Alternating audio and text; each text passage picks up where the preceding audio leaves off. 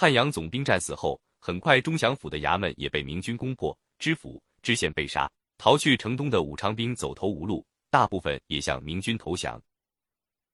整场战斗中，只有为数不多人得以逃到城墙外面，因为元宗帝在城南部署的防线十分严密，所以成功逃离明军包围圈的清兵寥寥无几。据说只有两个清兵跑得奇快无比，正好他俩在明军没布置马匹的地段突围。明军步兵拼命追赶，也没能把这两个飞毛腿抓住。刘体纯攻破府衙后，与大家胜利会师，因为他对钟祥清军情况的判断严重失误，造成了长达一个时辰的豁口危机。得知了豁口处经历的险情后，刘体纯气得想去踢汉阳总兵一脚。他大声骂道：“这厮手里差不多有六千甲士了，有这么多人，还堵什么城门？怎么不出城外扎营啊？”邓明安慰他道：“这样也好。”若是鞑子驻扎在城外，不把他们打回去，我们也不敢炸城墙。打垮他们，恐怕得花十天半月吧。他们不堵城门，也不会两个多时辰就被我们一锅端了。从攻破云阳开始，刘体纯等人的军力就急剧膨胀，沿途几仗缴获颇丰。到达钟祥城前的时候，奎东四将手中的甲兵已经从出战时的六千人增长到八千多人。钟祥一战后，明军的甲兵已经高达近一万四千。获得物资总量最多的当然是郝瑶旗，毕竟这次他出兵最多。不过若论实力增长的比例，则无人能和元宗帝相比。本来战前大家都说好要多分一点给元宗帝，现在他分到了两千副盔甲和武器。从大昌带出来的府兵差不多全变成了披甲兵，而现在搬运物资的府兵主力已经是分到的俘虏和临时招募的百姓了。在钟祥缴获了大批武昌军的装备，这批盔甲。武器的质量比以前的还要好，和以往一样，邓明并没有参与分装备和俘虏，因为邓明答应了不杀俘虏，所以刘体纯等人也不打算让邓明为难。他们把亲兵营剩下的几百名士兵分成四份，每人领走一份，带回各自的军中监视起来。分到大批缴获后，元宗帝的实力差不多恢复到 Chongqing 之战前，他现在心情很好。就给邓明讲解这个时代的俘虏政策。若是提督要打武昌，这些亲兵和武昌兵都很好用。随着邓明自称江南提督瑞九，亲卫和奎东将领对他的称呼也在渐渐改变。元宗帝说道：“若是提督不打算拿下武昌，那这些亲兵就是大军的累赘。”在云阳等地俘虏的清军披甲兵都经过了仔细的甄别。凡是没有家室的单身汉，又确实有些力气，或是有其他过人之处，奎东众将可能会当做战兵来用；而那些有家庭、有妻小的披甲兵，奎东众将就会拿走他们的盔甲，把这些俘虏编入壮丁队，当做府兵使用。即使是搬运物资的府兵，也分成可靠的和不可靠的两种。那些又有家庭，又从来没有离开过出生地附近的清兵俘虏，是最不可靠的。这些人既不会在明军进攻的时候心甘情愿的一起前进，也不愿意在明军撤退的时候跟着返回奎东基地。他们只想留在自己的家乡附近。只有在明军决心长期占领云阳、襄阳等地时，才不用太担心这些人开小差。至于这次被俘的大批武昌兵，其中一部分是跟着汉阳总兵南征北战的旧部，这些人在奎东众将眼里最危险，绝对不值得信任。不过其中大部分都战死了。还有一部分是从湖北各地选拔出来的精兵，这些人只要还没有在武昌安家，就可以一用。奎东众将知道，这种人一般都是为了挣军功、吃军粮，不在乎远走他乡的。这部分俘虏很快就被刘体纯他们瓜分一空，不少都编入到战兵队列。剩下那些在武昌有家庭的士兵就比较麻烦了。如果继续进攻武昌的话，这些士兵为了夺还家世，也许会奋勇作战；但如果明军撤退，他们肯定也会逃跑。虽然提督答应不杀俘虏，可是他们也没有多少人，把他们围起来杀了就没麻烦了。元宗帝觉得邓明答应汉阳总兵答应的太快了。这些亲兵营幸存的军官多是跟随总兵多年的旧部，亲兵们平时也受到较好的待遇，而且在武昌基本都有家庭。按照奎东众将的标准，这几百个人是最危险的一批人，当初不接受他们投降才是最好的处置方法。都是汉家儿郎，鞑子要杀，我们自己也要杀。邓明冲着元宗帝摇摇头，提督觉得他们是汉家子，他们自己可不这么想，他们可是都心甘情愿的剃头了。元宗帝提出一个折中的办法，干脆继续进攻武昌，我们在军中放出这个风声，这样武昌兵就会死心塌地跟着我们了。加上亲兵营有家庭所累的武昌兵共有一千七百多人。元宗帝建议向武昌发起进攻时，沿途就让这些武昌兵去打头阵，这样可以用武昌兵消耗湖北的清军，而且还不违背不杀俘虏的诺言。邓明知道元宗帝的建议正是这个时代的观念，清廷那边也是这么做的。比如吴三桂攻破贵州以后，就挑选了三万多云南籍的明军俘虏，组成炮灰部队打头阵，攻下昆明后，又计划让西营的降军做前锋去追击李定国。邓明认为，接受投降就是让敌人放下武器，停止抵抗，而不是强迫对方当叛徒。俘虏和叛徒应该是两个截然不同的概念。不过，在这个时代，似乎投降和叛变是差不多的概念。不肯叛变的俘虏都会被视为拒绝投降，胜利者处死他们也没有什么心理负担。在钟祥之战前，奎东众将或许还有心继续向武昌进军，因为屡战屡胜。让奎东众将渴望得到更多的战利品，但在钟祥之战后，奎东众将已经没有太多继续进攻的愿望了。他们希望能够返回基地，消化收获的胜利果实。比如元宗帝，虽然他有大批府兵披上了缴获到的盔甲，但这些人还需要经过训练才能成为可堪大用的战斗兵。出征以前，奎东众将打算搬运一些人口回自己的根据地，现在明军已经夺取了大片的土地。这些地方的人口多得他们都搬不完，安陆府各地的军队都集中到府城中祥，并被明军消灭。现在安陆府、襄阳府已经没有什么清军，明军可以向百姓征收今年的粮税，这也需要大量的人手才能运回奎东。除了经济方面的考虑外，还有军事方面的顾虑。明军战兵的数量虽然急剧增加，但由于大都是由府兵刚刚转变成战兵。所以，实际军力的提升远没有表面上那么惊人。明军需要防守的地区很多，云阳、古城、襄阳等地都需要防备清军夺回，不然汉水的交通就会被切断，明军搬运物资和人口的工作就会变得更加困难。大军返回奎东根据地，也就要走崎岖的路路。虽然没有公开，但奎东众将内部已经形成一致看法，就是该放缓脚步了，先控制住已经占据的领土，征收秋粮，搬运人口。如果有更多的奎东明军出来，那么打武昌也可以在意。但眼下最重要的事情是防守，而不是继续进攻。听了元宗帝的讲解后，邓明不置可否，又去刘体纯那里询问他对武昌兵的看法。不出邓明所料，刘体纯认为元宗帝的方案非常不错，而且具有很大的可行性。刘体纯觉得明军可以先造声势，扬言要拿下武昌，接着直取江西、南京。然后让俘虏的武昌兵去强攻南下道路上的城池。若是攻下了城池，里面的缴获对明军来说都是白来的。等明军开始撤退时，这些武昌兵肯定会大量逃亡。他们回去后还会是清兵，不如趁早把他们消耗掉。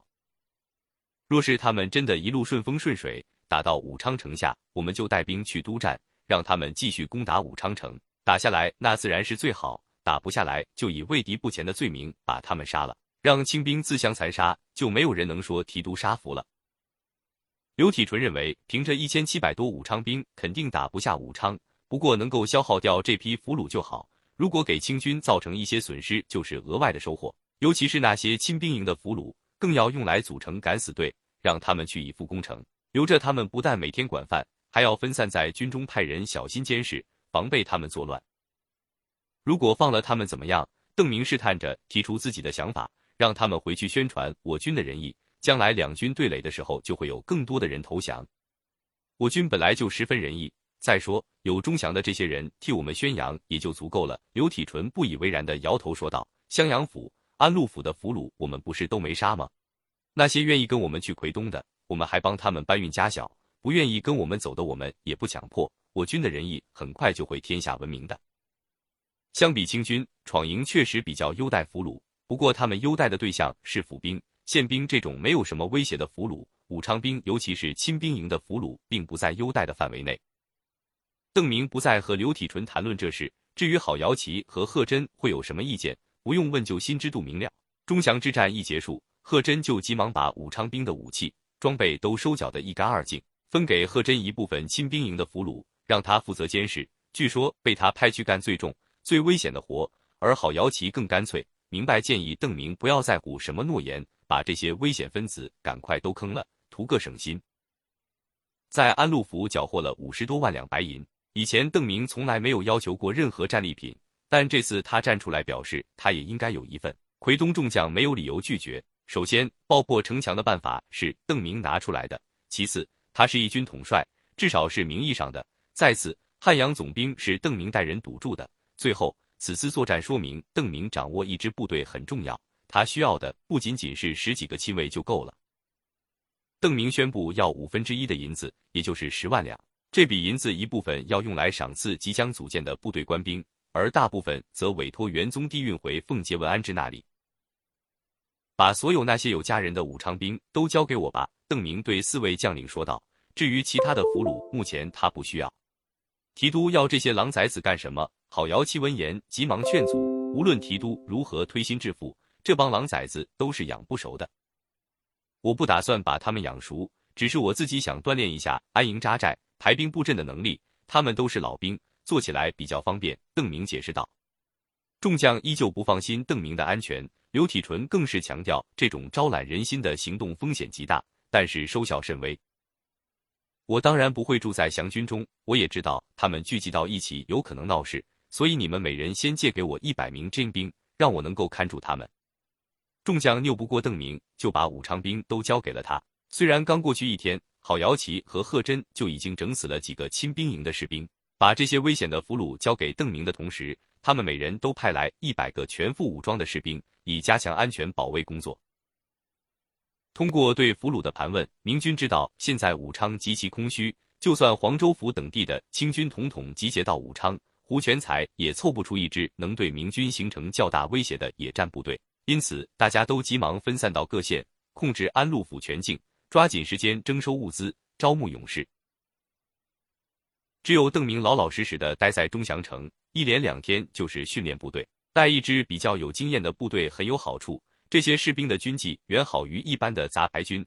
邓明很快就在赵天霸等人的指点下，对排兵布阵增加了不少知识。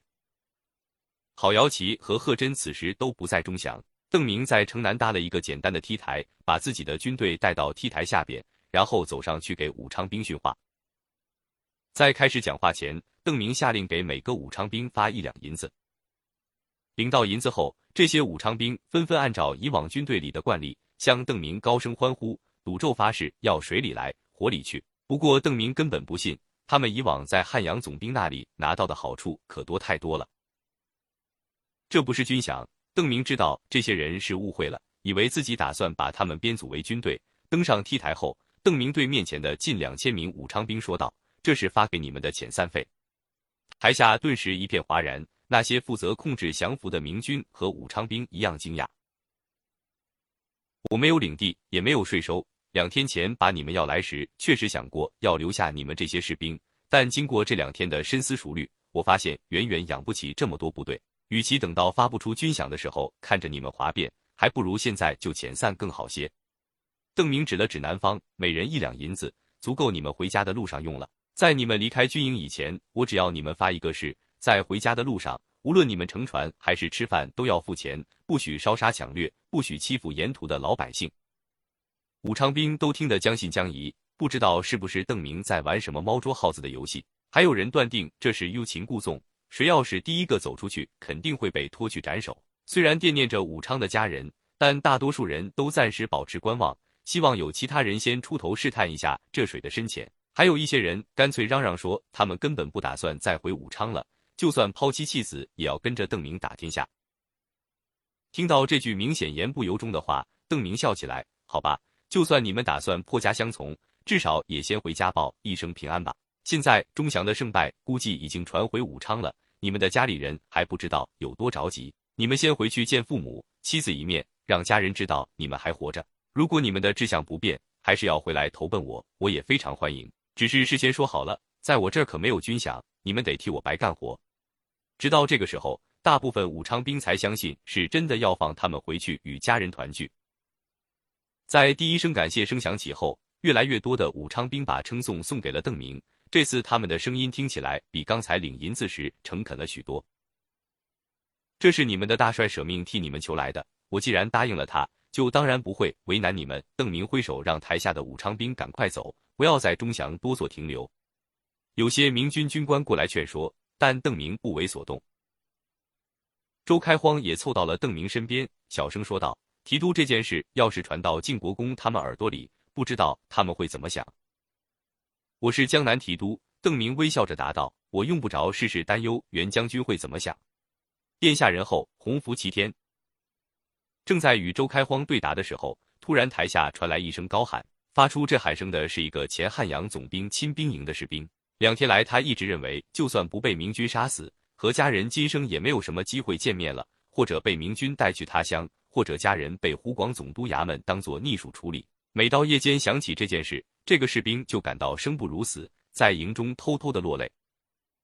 关于邓明是宗室子弟的传说在湖广流传开来，清军中不许公开谈论这个说法，明军中也不让谈及。但这个士兵没想到能够活着回家，心情激动之下，再也无所顾忌。就跪倒在地，冲着邓明所站的塔楼重重地磕了几个响头，同时大声发誓道：“殿下所命，小人怎敢不从？